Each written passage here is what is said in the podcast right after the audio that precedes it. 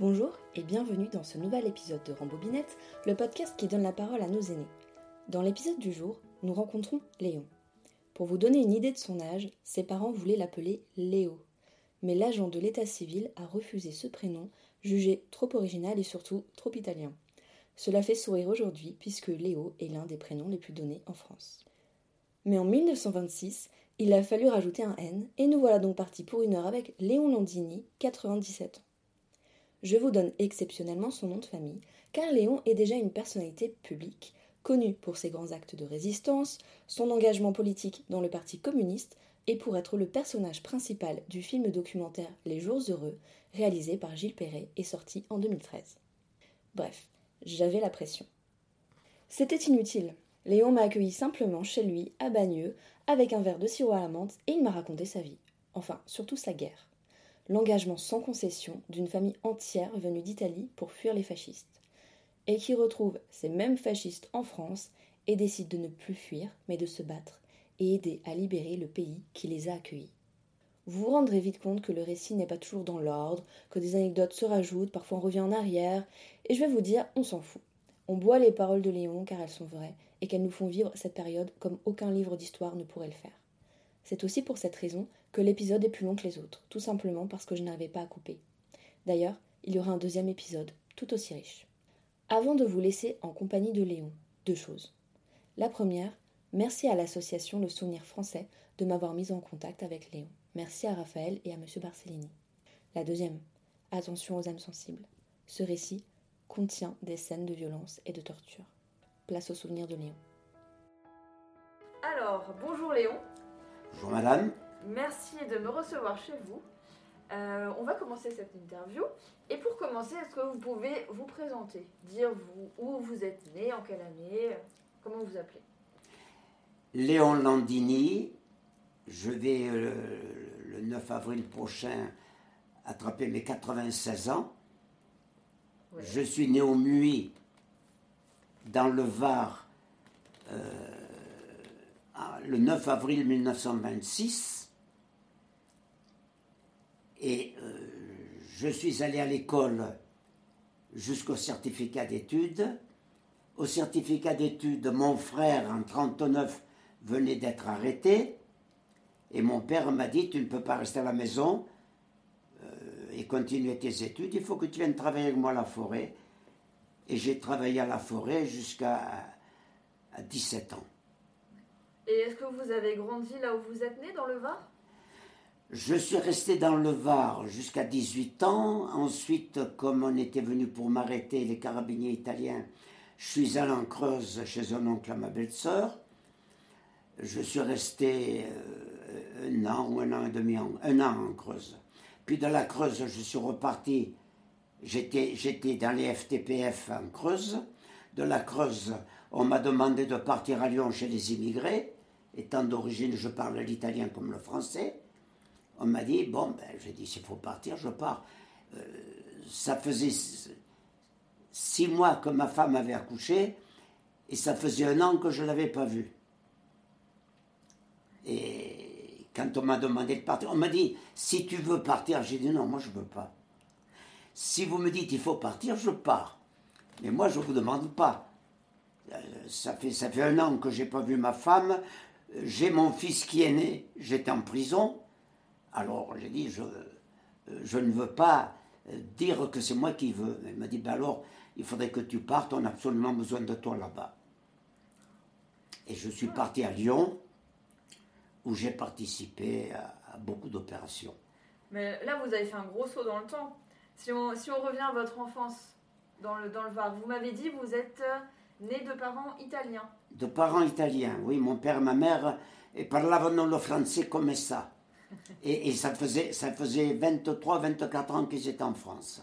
Seulement dans la région où je me trouve, vous savez, euh, pour les immigrés, euh, je ne sais pas si vous avez eu l'occasion de le constater, quand il y a un immigré quelque part, et que des gens euh, de la même, de la même région ou du même, de la même nation viennent, ils cherchent l'immigré, c'est-à-dire qu'au Muy où je suis né, ben, il devait y avoir plus de 20% de la population qui étaient des Italiens. Et à l'école, quand il ne le faisait pas d'ailleurs, s'il y en avait un qui disait sale macaroni va dans ton pays, euh, il prenait la raclée et on était plusieurs à s'en occuper. On était tous soudés, les petits macaronis. les petits macaronis. Et c'est comme ça qu'on les appelait à Saint-Raphaël. Là, j'étais au Muet, où je suis né. Et puis, euh, j'ai quitté, quitté les écoles parce que mon père et mon frère, mon frère surtout, qui avait 12 ans de plus que moi, étaient recherchés pour ses actions politiques. Le, le, brigadier de gendarmerie cherchait toujours des ennuis pour essayer de le faire expulser, parce qu'il était italien. Et euh, on est parti à Saint-Raphaël, et on a vécu un certain temps à Saint-Raphaël. À Saint-Raphaël, ça fait peut-être un peu présomptueux de vous dire qu'on était une, une, famille importante. Il y a une rue de Saint-Raphaël qui porte le nom de mon frère, la rue Roger Landini, résistant. Et euh, pourquoi vos parents avaient quitté l'Italie? Mon père a été poursuivi à coups de fusil par les fascistes à trois reprises. Et la troisième fois, il a dit ils vont finir par m'attraper.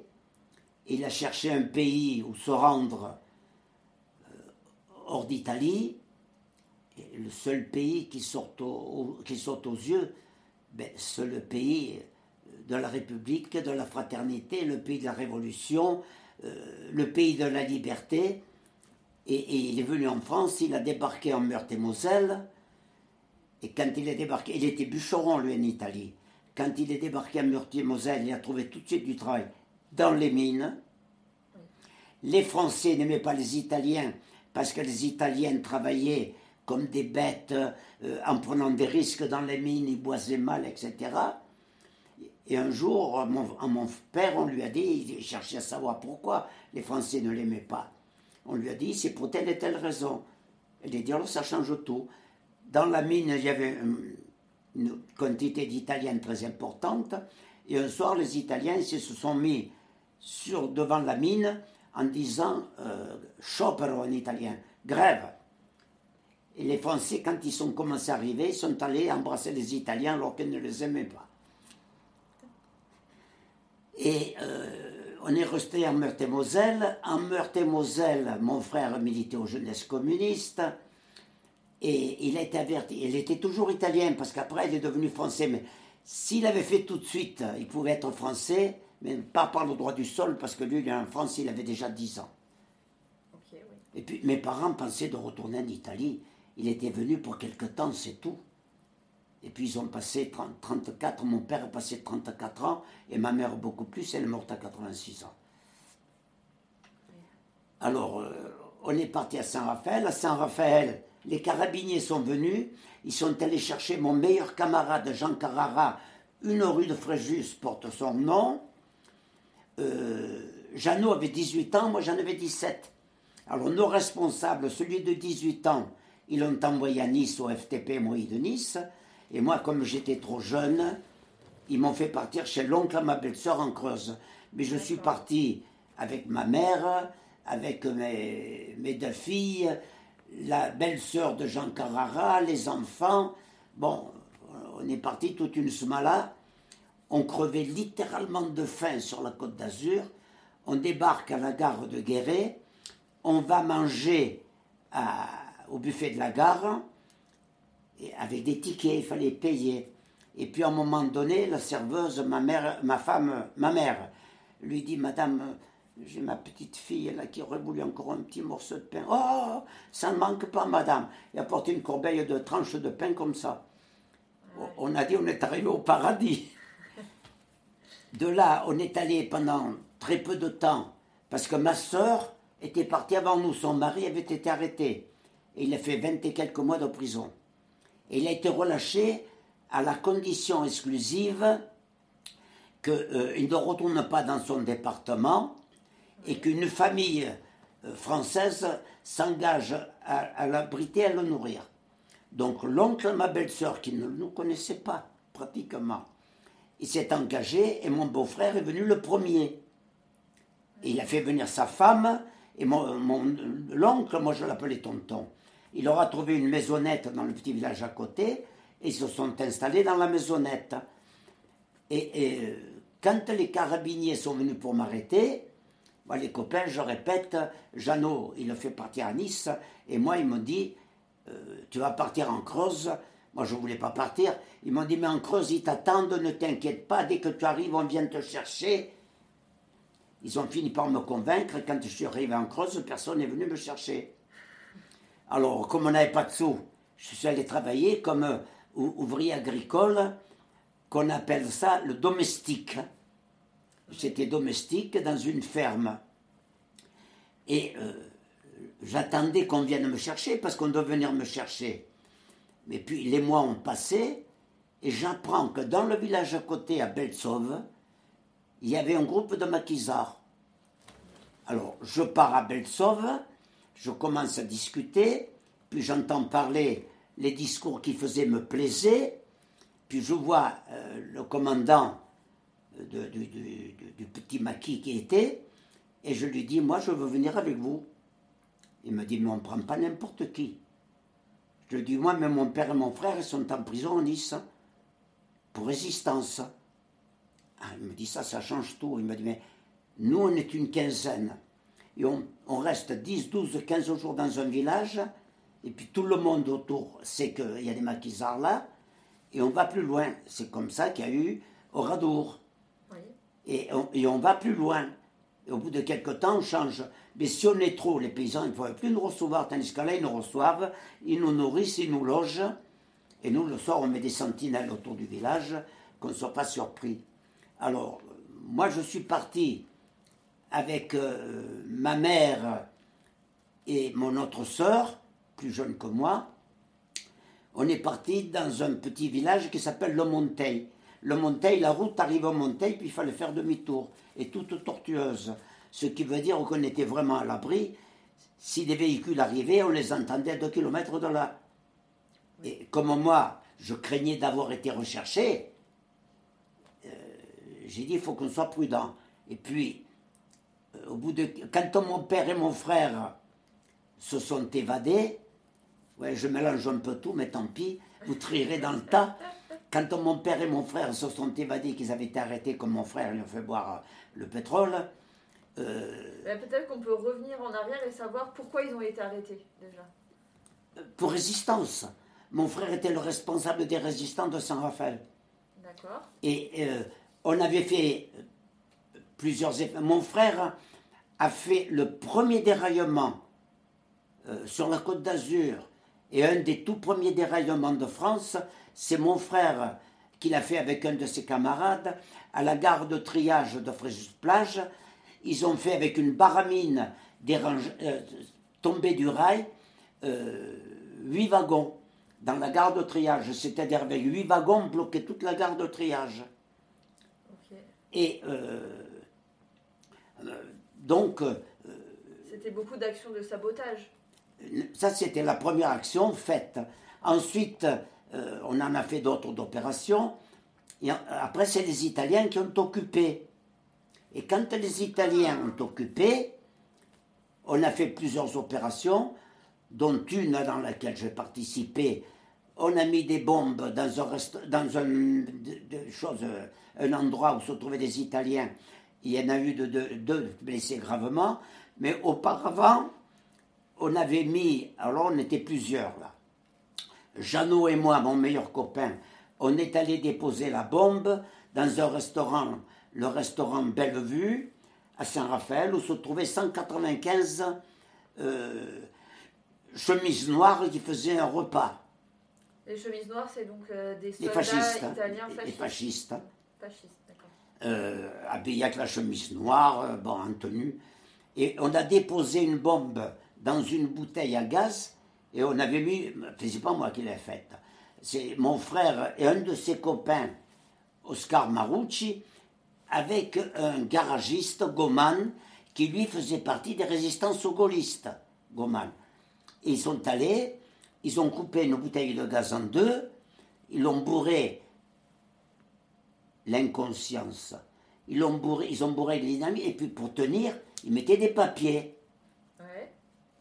y compris des lettres avec l'adresse. Oh. Et euh, Et c'est Jeannot et moi qui sommes allés déposer la bombe.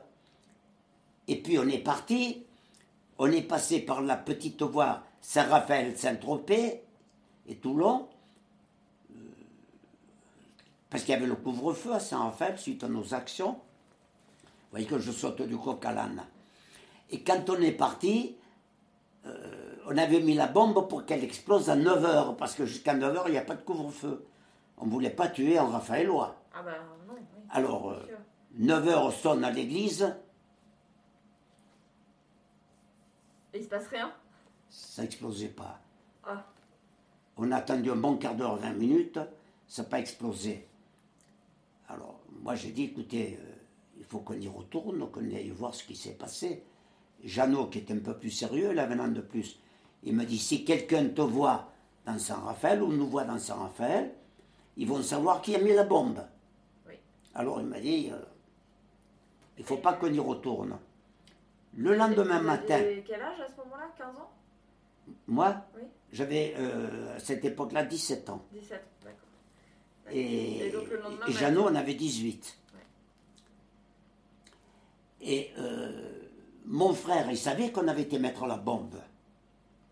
Et le lendemain matin, avec son camion, il avait un camion au gazogène. Alors, ce n'était pas des foudres de guerre, mais on roulait, on allait, comme on travaillait à la forêt, il venait charger du bois. Et mon frère savait que euh, on mettait la bombe, que, il n'avait pas entendu. Le matin, il passe avec le camion et sa femme devant l'hôtel. Et au moment où ils sont passés devant l'hôtel, parce qu'on avait la, chose, on l'a mis dans une grosse valise. Elle était, la, la femme de ménage ouvre la valise, quand elle a vu la mèche et tout, elle a lâché tout, elle est partie en hurlant dans la chose, il y a une bombe, il y a une bombe, il y a une bombe. Les Italiens, elle a dit non, mais pour toucher les bombes, il faut être spécialiste. Nous, on ne touche pas. Allez voir le commissariat. Le commissariat l'a dit, mais nous, on ne touche pas. Vous avez qu'à faire venir des spécialistes italiens. Il n'y a pas de spécialistes italiens. Alors, ils sont partis deux Italiens. Ils sont allés réquisitionner une barque avec deux pêcheurs. Ils se sont fait conduire, mais ils étaient tous comme ça. Ils se sont fait conduire un petit peu plus loin que le bout du port. Ils l'ont déposée délicatement. Elle doit toujours y être. Depuis. Et puis, euh, mon frère, il est venu me voir, il m'a dit Qu'est-ce qui s'est passé? On ne sait pas, c'est qu'elle n'est pas partie. Parce qu'on mettait, on n'avait pas tout ce qu'il fallait, on mettait une, pêche, une mèche en amadou. Et on la mesurait, pas moi, mais mon frère avec le gargiste, ils avaient mesuré le temps qu'il fallait pour brûler jusqu'ici. Et ici, il y avait un détonateur. Ça fait que ça enflammait le détonateur. Le détonateur, en explosant, faisait exploser toutes les dynamites. Et, et comme d'un côté, le, le- le- le- restaurant où ils étaient, d'un côté, il était au bord, au bord de la route, mais il y avait une deuxième route qui passait de l'autre côté. Le restaurant faisait toute la longueur. Et de l'autre côté, c'était au premier étage, il y avait le port. On a dit, va falloir qu'ils apprennent à nager parce que la déflagration, ils étaient 195 genre, la déflagration, on les balançait tous. hein. Et puis c'est pas parti. Qu'est-ce qu'on s'est mordu les doigts que c'était pas parti. Puis comme on avait mis une bombe qui a eu deux soldats blessés, moi je parle l'italien comme le français, puis j'étais un gamin, ils ne me craignaient pas. Et ils ont dit, mais nous on va rentrer en Italie, hein. On ne veut pas qu'un soir nous mette un couteau dans le dos, hein. Non, non, non, nous on en a marre, hein. il faut qu'on rentre en Italie. Ce qui a mené, ce qui a mené les Italiens, c'est qu'a contribué les Italiens à, à- quitter en cours de route. Ils sont partis en 43, après c'est les Allemands qui, sont, qui les ont remplacés. Et à quel moment ils ont arrêté euh, votre père et votre frère? Après ça, euh, ils sont venus pour arrêter Jeannot, il n'y était pas, Oscar Marucci, il a été arrêté, euh, Zuru a été arrêté, Jeannot n'a pas été arrêté, moi je n'ai pas été arrêté. Et mon frère était, était à la forêt, donc quand ils sont venus voir ma mère, qui lui demandé où c'était ses deux fils, mon frère, c'est pas vrai, tous les soirs il rentrait coucher avec sa femme. Et ils sont à la forêt, mais ils rentrent quand? Savez, des fois, ils rentrent dans la semaine, ils font les charbons. Quand il y a les charbonniers en route, ils ne rentrent pas. Mais où ils sont? Ah, dans la forêt. Et euh, là, elle nous a fait avertir. Et euh, c'était surtout moi qui recherchais. Alors, euh, c'est là que les copains m'ont dit Tu pars en Creuse chez l'oncle à, à Gabi. Gabi, c'était ma belle-sœur, que j'ai toujours appelé tonton par la suite. Ok, donc c'est à ce moment-là que vous êtes parti. Je suis parti en Creuse. Vous voyez que je, je- je Ouais. mélange un peu Ah, tout. Je- on va tout remettre dans l'ordre, ça va je ne suis pas un très droit. Euh, mon père et mon frère ont été arrêtés en 1943. Ils ont d'abord été gardés par des Italiens. C'est là que c'est les Italiens qui les ont torturés tous les deux. Mais aucun nom n'est sorti de leur bouche. Et, et- pour- et pourtant, c'était des tortures assez euh, violentes qu'ils ont subies. ce qu'il y avait de plus, de, de- de plus qu'ils avaient inventé, le plus difficile qu'ils avaient inventé. Ben, moi, écoutez, j'étais un gamin, parce que j'avais 18 ans. Et euh, ils me tenaient les jambes écartées, ils étaient trois, deux me tenaient les jambes écartées, le troisième me tenait les coups de pied dans, dans les testicules, que j'en souffre toujours. Quand euh, il y a celui de droite, de temps en temps, il gonfle comme ça. Bon, j'ai- quand je- après la libération, j'ai passé deux ans à l'hôpital de Guéret. Mais pour euh, votre frère, j'ai vu qu'il avait subi le- la torture du casque. Oui, Ouais. ça, vous savez pas ce que c'est? Non. C'est un casque qu'on met autour de la terre et qu'on gonfle, et qui vous serre la terre, la tête. Et tout le cuir chevelu a éclaté. Il avait une cicatrice bien après la libération, grosse comme mon doigt qui venait jusqu'entre les deux yeux, et une autre qui venait jusqu'à la tempe. Et pour s'en sortir, il a simulé la folie. Alors, il s'est évanoui, et quand il a repris connaissance, il a dit si, si s'en aperçoivent, ils vont recommencer. Alors il a simulé la folie. Il se faisait pipi dessus et caca dessus. Il fallait que les les Italiens aillent le nettoyer. Puis petit à petit, il les avait habitués. Quand il avait envie d'aller au cabinet, il faisait ça. Oh, vite, vite, vite, sinon il va encore se chier au pantalon, celui-là. Et euh, mon père le savait qu'il n'était pas fou, mais tous les autres croyaient qu'il était fou. Et ensuite, les Italiens, ils, les ont emmenés de Saint-Raphaël. Ils étaient dans une grande villa, les prisonniers, parce qu'ils n'étaient pas seuls, l'île verte. De l'île verte, on les emmenait aux prisons nouvelles à Nice. Aux prisons nouvelles à Nice, c'était toujours les Italiens. Et un soir, il y a un Italien, un jour, euh, il y a un Italien qui vient euh, leur dire Vous allez être déportés. Les Allemands les prennent. En arrivant à Dijon, ils garent le wagon, les wagons, parce qu'ils pensaient probablement qu'il n'y avait pas assez de monde pour aller les mener, directement. Ils les faisaient poireauter dans les wagons pour les amener en déportation. Et mon frère et mon père à Dijon, ils ont réussi à sauter par une fenêtre. Ils, se ils sont allés à la gare, ils ont bu un verre. Mon frère parlait, il est venu à 10 ans, il parlait comme moi. Ils ont commandé un verre, puis mon, père, mon frère, il dit au, garçon, euh, ils veulent nous emmener en Allemagne, nous on ne veut pas y aller. Est-ce qu'il y aurait un moyen de... Oh non, non, non, ne me parlez pas de ça, moi. hein. Moi, je ne veux pas de complications, foutez-moi la paix, ne me parlez de rien. Quelques minutes après, arrive un cheminot, dit, vous, est-ce que vous voulez aller? Il avait bien parlé à quelqu'un. Dit, on va aller à Saint-Dizier-les-Rennes en Creuse. Saint-Dizier-les-Rennes se trouvait euh, sur la grande ligne Paris... euh, euh, Lausanne, ou je ne sais plus, ouais, Lausanne-Bordeaux, Ouais. mais voie unique. Alors de temps à autre, il y avait des choses comme ça pour que les trains puissent euh, passer. Et à, à Vieilleville, il y avait un passage comme ça. Et ils avaient arrêté les wagons là-dessus. Et quand ils ont arrêté les wagons là-dessus, euh, moi je suis allé à plusieurs reprises ouvrir les wagons pour faire sortir la volaille, parce que les cochons, les porcs, les, les, les bœufs, euh, ils venaient réquisitionner ça. Alors on ouvrait. Alors je- là, vous voyez, je saute, c'est vraiment fatigué. J'ai honte de fois de, de tout mélanger. Il n'y a pas de mal. Ben oui, mais moi, ça me gêne. Parce qu'avant, je ne faisais pas ça.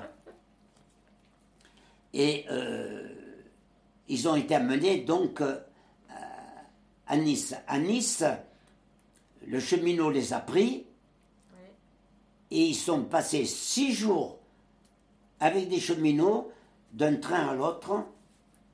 Ils ne savaient plus où ils étaient, plus rien de tout, ni où s'est arrêté. Les cheminots leur parlaient à peine. Ils partageaient leur casse-croûte alors qu'ils crevaient de faim avec ces, ces, deux, dont un parlait très mal le français. Et les ont amenés, alors je vous parlais de la voie, ils, les ont amenés, euh, la voie faisait Bourganeuf sous préfecture et rejoignait la grande ligne. Alors, c'était entre la grande ligne euh, Vieilleville et Bourganeuf que le train s'est arrêté à Saint-Dizier-les-Reines. Là, ils sont partis. Mon frère était déjà venu une fois en camion pour chercher des pommes de terre chez l'oncle.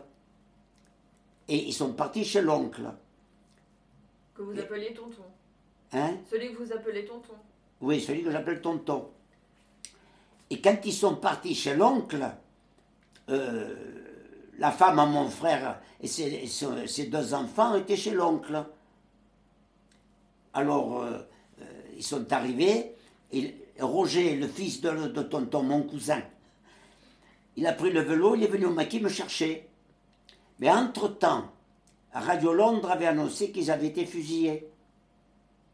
Ah, vous pensez qu'ils étaient morts? Eh oui. Ah. Et euh, vous pensez, quand euh, la famille s'est réunie, euh, c'était la fête. Mais, par précaution, ils sont partis dans un autre village, la cousine de l'oncle, où ils sont restés un certain temps. Et puis après, ils sont revenus. Euh, Pomerol était là, et Pommier était là. à Pommier, il y avait une route comme ça, et la route comme ça. Mais celle qui montait là, je vous l'ai déjà dit, s'arrêtait, il fallait faire demi-tour.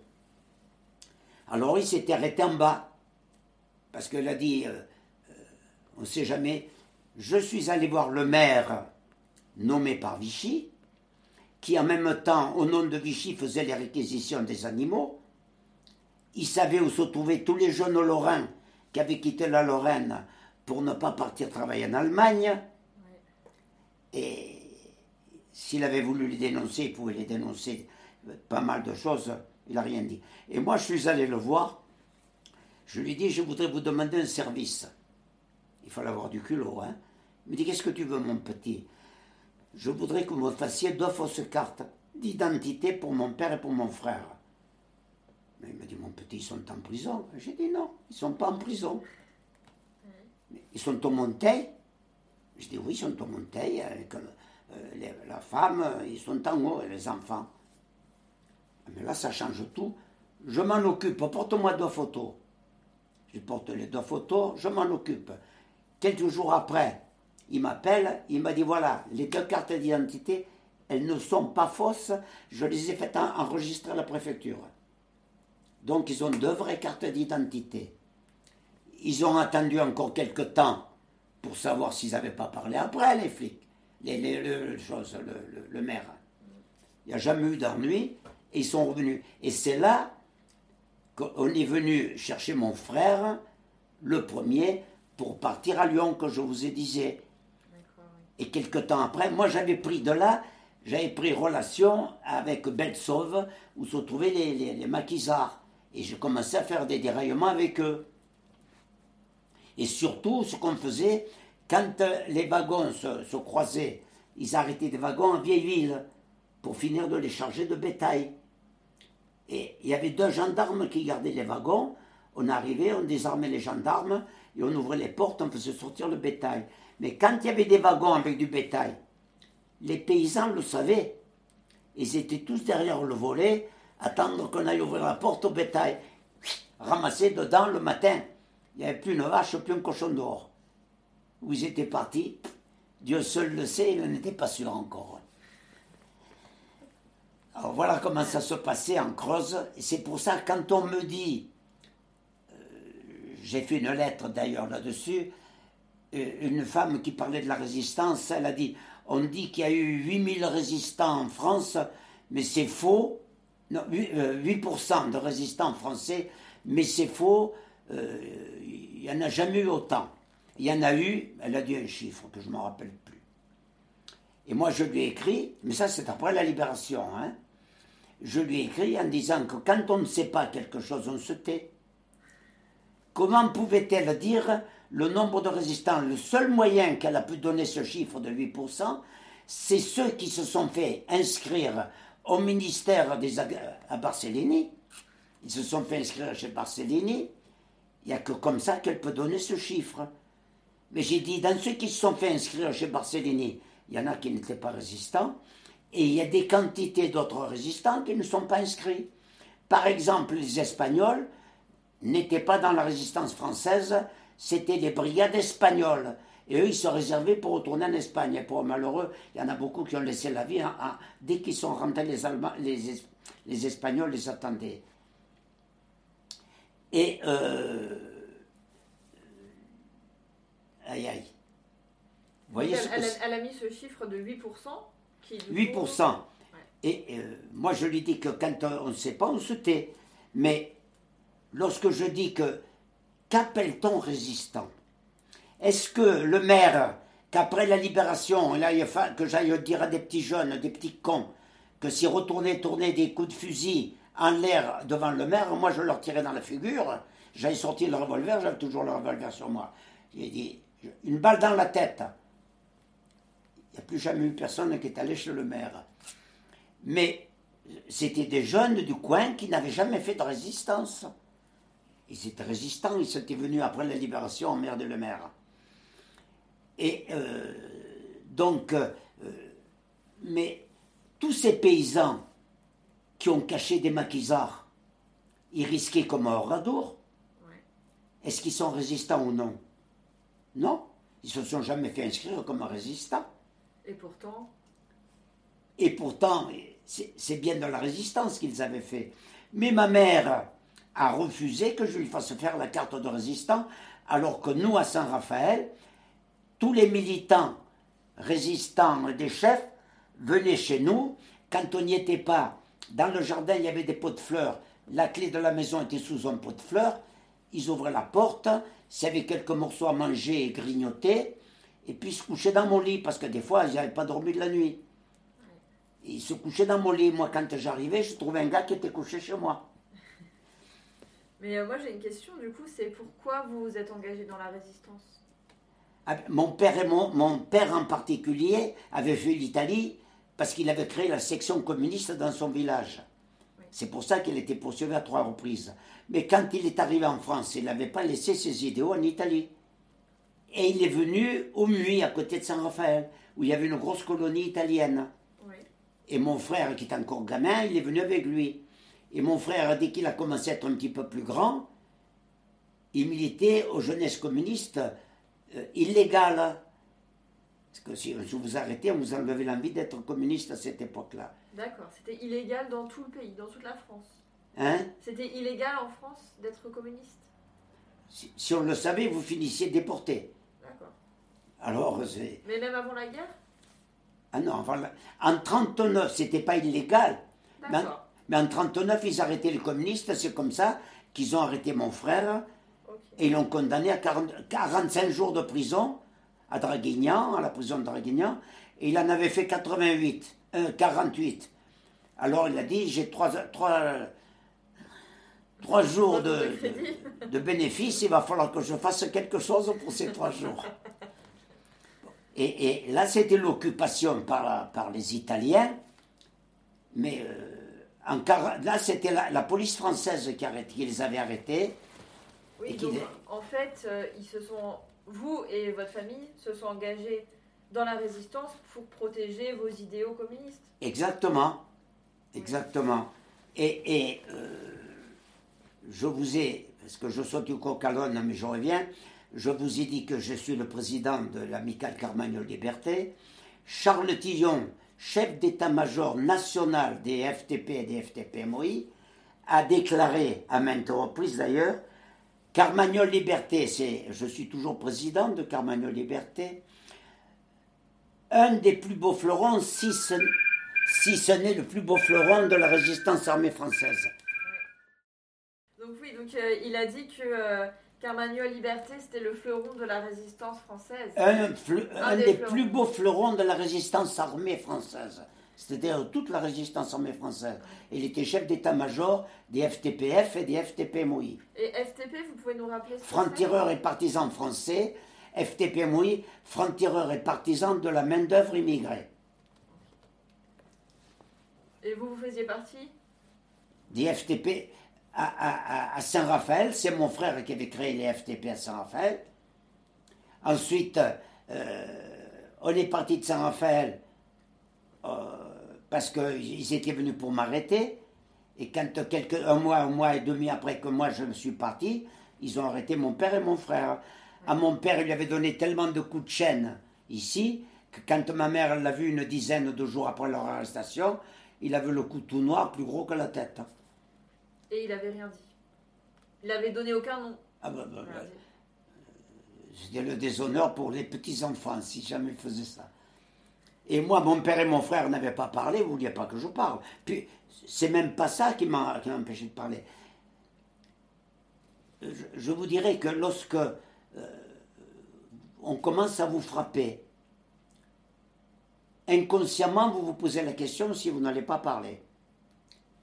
Et au fur et à mesure qu'il vous frappe, l'idée se fait de plus en plus importante. Ils sont, ils sont pas assez forts pour me faire parler. Je ne parlerai jamais. Je ne dénoncerai jamais mes camarades pour leur faire supporter ce que je supporte. Et, plus ils me frappaient, plus j'étais sûr que je ne parlerais pas. Alors qu'en arrivant, j'étais quand même inquiet. Et après, ben, j'avais pris le- l'habitude de recevoir des coups. Alors je vous dis, j'ai eu un faussement de la boîte canienne, les vertèbres cervicaux euh, abîmés. Vous voyez, là- là, de ce côté, ça tire. Alors je me suis fait faire des massages sur le cou de temps en temps, ça me soulage un peu. Enfin voilà un petit peu euh, euh, la vie. Et euh, j'imagine que vous aviez peur. Il y avait de la peur aussi. De la peur. Ouais. Alors attendez, quand on parle de résistance et que Tillon dit que nous étions un des plus beaux fleurons, si ce n'est le plus beau fleuron de la résistance armée française, vous avez entendu parler de la fiche rouge tout de même. Racontez-moi tout. Hein? Racontez-moi tout comme si je savais rien. La fiche rouge, ça s'est passé à Paris. Il y avait des FTP, MOI, le groupe de, euh, qu'ils ont été arrêtés. Il y en a 22. Sur les 22, 21 ont été fusillés. Un, c'était une femme. C'était trop d'honneur de fusiller une femme. Ils l'ont emmenée en Allemagne. Et m'a-t-on dit, mais je ne peux pas le jurer, qu'elle a été passée à la guillotine. J'ai un de mes amis, euh, Simon, Simon Fried, un juif. Ils l'ont condamné à mort et il l'a mené à la guillotine. Et c'était là, c'était la police française. hein. Et à la prison, la prison Saint-Paul, c'était les Français qui gardaient la prison. Il le tenait, il a dit lâchez-moi, je vais vous faire voir comment c'est mourir un jeune communiste. Il est parti tout seul se mettre, il avait, il avait 21 ans, marié, il est parti tout seul se mettre sous, sous la, la- la- le couperet. Ah ouais, c'était drôle de gens. Alors, quand on parle de résistance et que vous avez vécu dans ce milieu, vous avez toujours une certaine réticence quand quelqu'un dit j'étais résistant. Alors, quand il était résistant, euh, euh, qui faisait, faisait du renseignement, un peu de tout et surtout du renseignement, ils n'ont rien fait. Et vous, comment vous avez été arrêté? À, à quel moment? Moi, j'ai été arrêté le 25 juillet 1944. Ok. Euh, Oui. je marchais dans la rue, j'étais bien habillé, un petit costume, comme il faut. Euh, mon copain Jean Carrara, Jeannot? Jeannot, il m'avait fait parvenir un rouleau de tissu et il y avait euh, un tailleur que c- dans sa famille il y avait des résistants et mon frère l'avait su. J'y suis allé avec chose, il m'a fait un joli petit costume à pied de poule. Et oui, mais c'était devenu des pieds d'éléphant après. Et je passais, il m'a demandé, il m'a dit papier, police allemande, papier. Moi j'avais mes papiers en règle. Je sors mes papiers, je lui montre mes papiers. Il dit donne-moi ton portefeuille. Il prend mon portefeuille, il l'ouvre, j'avais que 30 francs. Il me dit comment tu fais pour vivre avec 30 francs? Ah, j'ai dit, mais ma mère, que j'ai eu au téléphone, m'a dit qu'elle m'avait envoyé un mandat il y a deux jours, que je devrais le recevoir aujourd'hui au plus tard. Et j'attendais ça. Je t'emmène à la milice. Et ils ont commencé à me tabouler à la milice. Et comme je ne parlais pas, ils m'ont emmené à la Gestapo.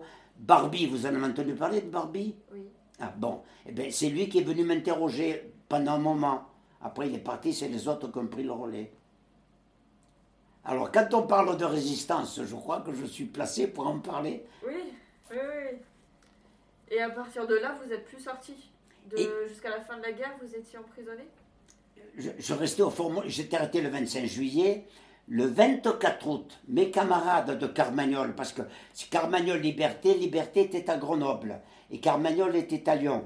Mais c'était le même commandement, c'est-à-dire qu'un camarade à Carmagnol euh, qui était un peu trop repéré, il partait à Lyon. Un camarade à Lyon qui était un peu trop repéré, il partait à Grenoble. Et il faisait la navette pour euh, ne pas se faire attraper, quoi. Et, Et- donc, c'est eux qui vous ont sorti Pardon C'est eux qui vous ont sorti, vos camarades non. Non.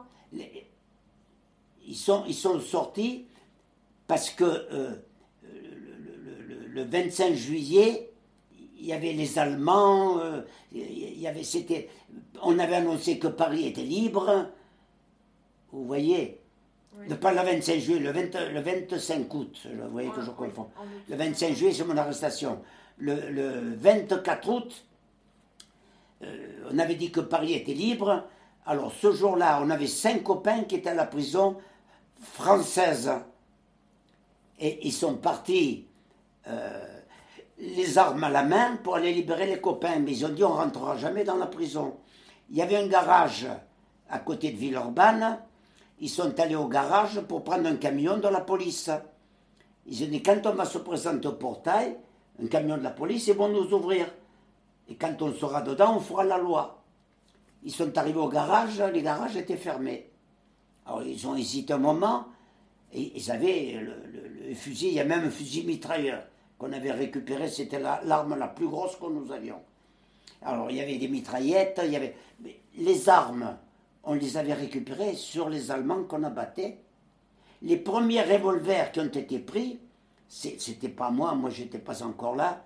Ils les ont pris sur les flics. Après, ils avaient disparu. Ça se produisait trop souvent. Qui faisait la circulation Il en arrivait un avec un revolver, un morceau de bois passé, on aurait dit un vrai revolver. L'autre qui lui appuyait le doigt dans le dos. On lui prenait le revolver. Et puis, on lui disait si jamais tu vas raconter que tu nous connais, on te descend. Tu parles. Et les copains sont partis avec un revolver. C'est comme ça les premiers revolvers euh. Qu'on a commencé à faire. Ah ouais, et donc là, ils étaient armés, ils avaient un camion, et ils ont essayé de rentrer Non, pas un canon, un fusil mitrailleur. Ça n'a Ah. rien d'un canon. Un, un camion Hein? Un camion? Ils allaient chercher un camion. Ils allaient chercher, pardon. Ils allaient chercher un camion, n'est-ce pas, avec lequel ils espéraient rentrer dans la prison. Oui, Où Simon Fried était quand on l'a guillotiné. oui. Et euh, ils étaient là, ils piétinaient un peu. Il y a un chemin de fer qui surplombait la voie. Il y avait des Allemands, quand ils ont vu des hommes en armes avec le brassard, ils, ils avaient passé la nuit à se faire des brassards FFI, FTP. Ils ont ouvert le feu. Un copain de Nice, euh, on l'appelait Édouard, mais il s'appelait euh, de son vrai nom, Jean Otavi, c'était un Corse. Il a reçu une balle sous le genou. Les copains l'ont amené à l'hôpital et on lui a coupé la jambe à 20 ans, on lui a coupé la jambe ici. Et les copains se sont repliés. Quand ils sont arrivés sur Villeurbanne, les gens ont commencé à sortir en criant le maquis est là, le maquis est là. Ils ont pris, ils étaient une douzaine de grands maquisards. Et ils les ont amenés à l'hôtel de ville. Alors, quand ils sont arrivés à l'hôtel de ville, celui qui commandait ce petit groupe, euh, Henri Kricher de son véritable nom, on l'appelait euh, l'amiral. L'amiral, c'était pas. quand vous venez, on vous donnait un numéro de matricule et un nom. Lui, on lui avait donné le nom d'André. Mais il y en avait qui l'avaient connu quand ils étaient. Comment ça s'appelle quand les jeunes, ils allaient ensemble euh, faire du canoë?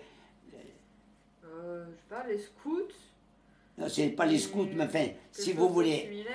C'est pas les scouts. Et euh, il y en a qui le connaissaient, et quand on l'appelait André, il ne répondait pas. Et quand on l'appelait l'amiral, parce que comme il gueulait toujours, les autres, pour se foutre de lui, il l'appelait l'amiral. On l'appelait l'amiral, il répondait. Et il était uniquement connu sous le nom de l'amiral. C'est des, documents de l'époque faits par la police où il y a écrit l'amiral. Alors qu'en réalité, il s'appelait euh, Henri Kricher. C'est lui donc. Alors quand il est arrivé à la mairie, il y avait des centaines et des centaines de Villeurbanais sur la place, donnez-nous des armes, donnez-nous des armes. Alors il a envoyé un agent de liaison chez le commandant régional, euh, le fort, qui était nom de guerre, hein. en lui disant qu'est-ce qu'on fait? Le fort lui a renvoyé en disant Attends, je vais demander au, au, colonel qui commande toute la zone sud ce qu'il faut qu'on fasse. Et euh, lorsqu'il est revenu, c'était Norbert Kugler, de son véritable nom, un Allemand qui avait fait les brigades internationales. Et c'est lui qui avait créé Carmagnol, qui n'a jamais été euh, décapité ni infiltré Carmagnol. Norbert Kugler savait, d'après les renseignements, que les gaullistes interdisait aux résistants venant d'ailleurs de pénétrer dans Lyon. Euh, ils les ont empêchés et aucun secours n'est venu. Alors Norbert Kugler, Albert, on l'appelait le colonel Albert, a envoyé quelqu'un euh, chez euh, l'amiral en lui disant il faut renvoyer les gens chez eux parce que vous n'aurez personne qui viendra vous aider. Alors il est monté à la terrasse de, la mairie en disant, vous savez, il faut rentrer chez vous, on n'a pas d'armement. Mais il y en a qui sont venus, ils avaient désarmé la gendarmerie et le commissariat, quelques vieux fusils qu'ils avaient cachés pendant la guerre, ils ont commencé à sortir avec les armes. Alors mon frère a demandé à nouveau à le je beau leur dire de partir, plus je dis de partir, plus il en arrive. Qu'est-ce qu'on fait? Il a dit, écoute, fais monter des barricades ils ont monter des barricades. Les Allemands ont envoyé trois blindés pour voir ce qui se passait. Deux ont été incendiés. Je ne sais pas comment ils se sont démerdés. Moi j'étais en prison, je n'ai pas vu. Euh, je vous répète, croyant, convaincus, il y avait deux chars de brûlés. Ils ont dit les Alliés sont arrivés là, il vaut mieux qu'on évacue. Et euh, ils ont évacué Montluc. Alors on entendait ça pétarader autour de, de, de Montluc parce qu'il y a eu des coups de feu, les camarades contre des Allemands, etc. On se disait, c'est de la libération, c'est de la libération. Et puis à un moment donné, comme j'étais le plus grand, le plus gros, le plus fort, le plus maigre, ils m'ont soulevé. Il y avait une lucarne euh, grande à peu près comme la télévision, là, avec des barreaux, sept barreaux, je ne les ai jamais oubliés. Sept barreaux, j'ai mis mon nez à travers. Il y avait une baraque en bas où on avait parqué les juifs comme les moutons. Et nous, on était neuf dans la cellule, il fallait qu'on dorme comme ça, et un qui reste debout parce qu'on ne pouvait pas tous se coucher en même temps. Des, punaises et des poux, on passait la journée à, s'écraser les poux dans, nos poils. Et on vous faisait sortir le matin pour aller vous laver la main, les figures et boire parce que dans la journée, vous n'avez plus à boire. Au mois de juillet. parler d'une punition. Enfin, euh, le 24 août, les camarades, euh, ils ont tenu trois jours l'insurrection à Villeurbanne, mais quand euh, ils ont reçu les directives. Foutez le camp, vous allez vous faire massacrer, massacrer les habitants. Et ça, on ne peut pas le faire. Partez. Alors les copains, ils ont dit, bon, ben débarrassons euh, les, barricades et partons. Et, moi, dans ma cellule, je sors le nez à travers les barreaux, je vois un vieux monsieur avec une barbichette, là, et il y avait un trousseau de clés. Il dit, je suis le général Untel, j'étais en prison avec vous. Les Allemands m'ont remis la clé, mais je leur donne ma parole que je n'ouvrirai que dans une heure. Moi, avec ma délicatesse habituelle, je dis Oh Barbette, si tu n'ouvres pas, on enfonce la porte. Et puis j'ai pas attendu qu'il réponde, j'ai commencé à donner des coups de pied dans la porte. Pour uriner de toute la journée et de toute la nuit jusqu'au lendemain matin, on avait un pot comme ça en ferraille. Imaginez dans une cellule où on est plusieurs, avec la merde toute la journée, au mois de juillet. Alors, euh, euh, moi, je tapais des coups de pied et en prison avec nous, il y avait un russe blanc, un russe qui avait fui la, Russie au moment où les, rouges ont pris le pouvoir. Alors, il me dit Ça, tu vois, tu y arriveras jamais. Il est allé dans un coin, il a vidé toute la merde. On avait une couverture qu'on ne touchait jamais parce qu'elle grouillait de poux et de punaises. Il a prise, il a mis dans le chose, il m'a dit Avec ça, tu vas enfoncer ta porte. Et j'ai commencé à taper dans la porte. Et toute la prison a commencé à taper dans les portes. Alors, j'ai réussi à faire un trou, j'ai sorti la tête pour voir s'il y avait des Allemands, parce que j'étais au troisième étage. Ils n'y étaient pas, j'ai fait un trou assez grand, mais on avait entendu marcher des marteaux-piqueurs. Et le russe blanc m'avait dit, avec l'accent russe, il m'avait dit, tu sais, euh, ils, minent la prison, et quand ils partent, ils nous font tous sauter dedans. Moi, dès que la porte a été cassée, je suis descendu, il y avait déjà plein de gars qui avaient cassé la leur. Euh, je suis arrivé dans la cour, ils étaient tous en conversation là. Moi j'ai dit non, reste pas là, s'ils ont miné. Je suis sorti et puis je me suis éloigné. Il est arrivé un camion allemand. Et je me suis éloigné assez loin, je regardais. Et le camion allemand, voyant que ce qui se passait dans la prison, ils ne sont pas rentrés, ils ont fait demi-tour, ils sont partis. Alors moi, je suis revenu et je suis parti où j'avais une chambre à côté de la place Mon Plaisir. Et euh, c'était euh, une chambre dans... Euh, c'était des petites maisonnettes qui faisaient un cercle et ça faisait une courette au milieu. Malgré le couvre-feu, là on avait le droit parce qu'il y avait un portail. Malgré le couvre-feu, le soir on restait à bavarder, eux restaient à bavarder dans la courette. Moi, J'allais faire des déraillements. Ils ne me voyaient pas d'eau toute la nuit. Ils se doutaient bien qu'il y avait quelque chose, mais ils ne savaient pas. Un gamin comme ça. Ben ils ne pensaient pas ce que je faisais. Et euh, quand je suis arrivé, avec le, le, Oh, le Marseillais, mais d'où tu viens? Ben, J'ai dit, je viens de sortir du Fort Montluc. Oh, mon pauvre petit, qui m'a porté un petit bout de saucisson comme ça, qui m'a porté un petit bout de pain, qui m'a porté il m'a porté des bricoles. Mange, mon petit, mange, mange. Bon, mais j'ai dit, mais qu'est-ce qui se passe? Il me dit, il y a l'insurrection à Villeurbanne. Alors j'ai dit, je pars, je vais à Villeurbanne. Il me dit, non, mais attends, demain matin, de nuit, tu risques de te faire tuer avant d'arriver à Villeurbanne. Alors le lendemain matin, au lieu d'aller à Villeurbanne, parce que je ne sais pas où c'était, je pars et je vais dans une famille, et cette femme qui m'a dit, tu n'as pas parlé, tu n'as pas parlé, Étienne le disait. Je suis allé chez elle, je ne sais pas si je vous l'ai dit, quand je suis arrivé à la porte, elle me voit dans un état lamentable, elle me dit Vous désirez, monsieur? Et quand je lui dis Mais Madame Palomares, elle m'a sauté au cou, elle sanglotait, elle m'embrassait, elle me disait Tiens, elle dit que tu ne parlerais pas. Et moi, j'ai dit Je partirai à Villeurbanne. Elle me dit Non. Elle m'a dit Je suis sûr qu'Étienne, il sait qu'il y a des gens qui sont libérés. Il était sûr que tu serais pas, que tu parlerais pas mais il était sûr aussi que si tu, sortais de prison, tu venais directement à la maison. Là. Alors, euh, t'inquiète pas, il va venir.